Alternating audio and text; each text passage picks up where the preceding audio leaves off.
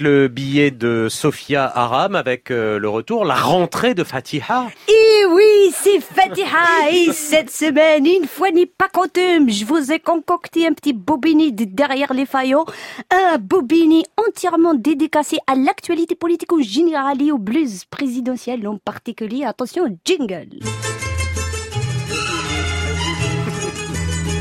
Bobini, Bobini, merci Augustin qui est du talker avec moi. Nombreux sont les auditeurs et auditrices qui m'envoient des messages, des courriers, des mails, des tweets, des Facebook chats, des snaps, des slaps, des shibao, des whiz, des shibao, des pommes et quelques tam-tam et autres djembés. Tout ça pour me demander, mais dites-moi Fatiha, qu'en est-il de la rentrée politique du président de la République dans un contexte difficile marqué par la déconstruction de son édifice gouvernemental et l'incertitude stratégico-politique dans laquelle se trouve la France? Mais oui, les auditeurs de France Inter, ils sont comme ça. Hein. Ils posent toujours des questions très précises et ils mettent la barre pile là où il faut se la mettre. Et ça, à cette question, je vous répondrai, eh ben, c'est pas folichon, folichon, hein. Macron, Mskin, il a perdu Nicolas Hulot, il a perdu Laura Flessel, des points au Candy Crush des sondages, des opinions favorables. Comme quoi, faire applaudir un couillon chargé de mission qui se déguise en policier pour taper des manifestants, remplacer Nicolas Hulot par un bilot, juste parce que ça rime, et entretenir une clique de faillots réunis par l'amour du chef et l'arrogance envers les restes du monde, ça n'a jamais permis à personne d'attraper la queue du Mickey, sinon ça saurait. Bref, le en-marchisme est à l'arrêt. C'est pourquoi je vous propose de nous arrêter, nous aussi, pour filer cette jolie métaphore et nous interroger sur sa portée philosophique et politique. Voilà.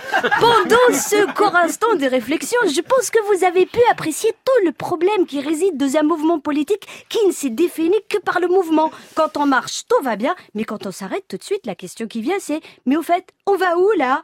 Et c'est une bonne question. Parce que le marcheur, il a besoin d'une direction, d'une ligne d'arrivée, d'un objectif, un cap, un pic, un roc, ou même une péninsule, n'importe quoi, mais quelque chose qui dise, il va où le pauvre?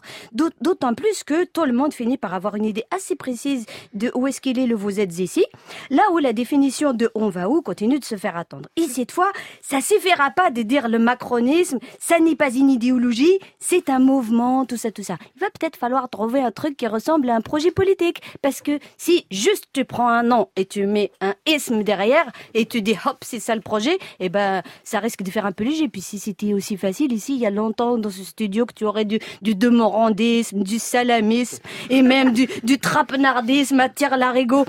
Et ben voilà, c'était mon analyse, mon bobiné, un petit moment de fatihisme qui, je l'espère, vous aidera à y voir un peu plus clair et à faire rentrer la félicité et la fertilité dans votre foyer et à régler votre tir prévisionnel en fredonnant. Mélodie d'amour, chanter le cœur d'Emmanuel.